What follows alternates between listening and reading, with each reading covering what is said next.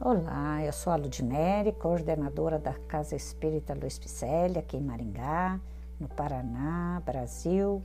Vamos a mais um capítulo do livro Palavras de Vida Eterna, ditado pelo Espírito Emmanuel, através da lavra mediúnica de Francisco Cândido Xavier. O episódio de hoje intitula-se Paz em Casa. Em Lucas, Jesus nos disse: E em qualquer casa onde entrardes, dizei antes: paz seja nesta casa. Compras na terra o pão e a vestimenta, o calçado e o remédio, menos a paz. Dar-te-á o dinheiro, residência e conforto, com exceção da tranquilidade de espírito. Eis porque nos recomenda Jesus venhamos a dizer, antes de tudo, ao entrarmos numa casa, paz seja nesta casa. A lição exprime vigoroso apelo à tolerância e ao entendimento. No limiar do ninho doméstico, unge-te de compreensão e de paciência, a fim de que não penetres o clima dos teus a afeição de inimigo familiar. Se alguém está fora do caminho desejável ou se te desgostam arranjos caseiros, mobiliza a bondade e a cooperação para que o mal se reduza. Se problemas te preocupam ou apontamentos te humilham, cala os próprios aborrecimentos, limitando as inquietações. Recebe a refeição por bênção divina. Usa portas e janelas, sem estrondos brutais. Não movas objetos de arranco. Foge à gritaria inconveniente. Atende ao culto da gentileza. Há quem diga que o lar é ponto de desabafo, o lugar em que a pessoa se desoprime. Reconhecemos que sim, entretanto, isso não é razão para que ele se torne em praça onde a criatura se animalize.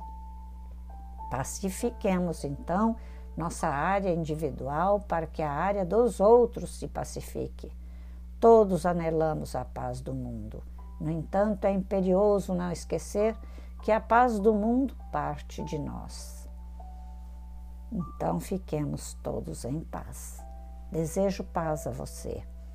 Desejo paz à minha família, aos seus familiares. É por isso que estamos aqui fazendo essas leituras, para aprendermos a cumprimentar de fato as pessoas e também entrar nas residências pedindo paz para todos. Jesus foi magnânimo, não é? E Emmanuel nos ensina com essas passagens, com essas reflexões, que essas leituras e essas mensagens vão nos ensinar a trocar os passos aqui no mundo. É o Espiritismo redivivo falando mais alto, falando em nossos pensamentos e corações, não é mesmo? Assim, os espíritos de escola, trazendo essas mensagens, Allan Kardec codificou e com, é, colocou em cinco obras todas as mensagens necessárias para o nosso bom viver. E também mais 12 revistas espíritas que poderão nos ensinar essa trajetória. Combinado? Vamos repassar esse podcast a mais pessoas, vamos cumprimentá-las, desejando-lhes uma boa estada em nossa casa, também desejando paz ao adentrar na casa deles, na nossa casa, e que assim Quanto mais reafirmarmos as palavras boas, logicamente, mais receberemos. Né? O que eu quero para mim, eu tenho que fazer ao outro. E eu te convido desde já para repassar esse podcast. Né? Vamos lá nas nossas redes sociais, Facebook, Instagram, com o nome Celpe Picelli. Vai lá, dê um alô.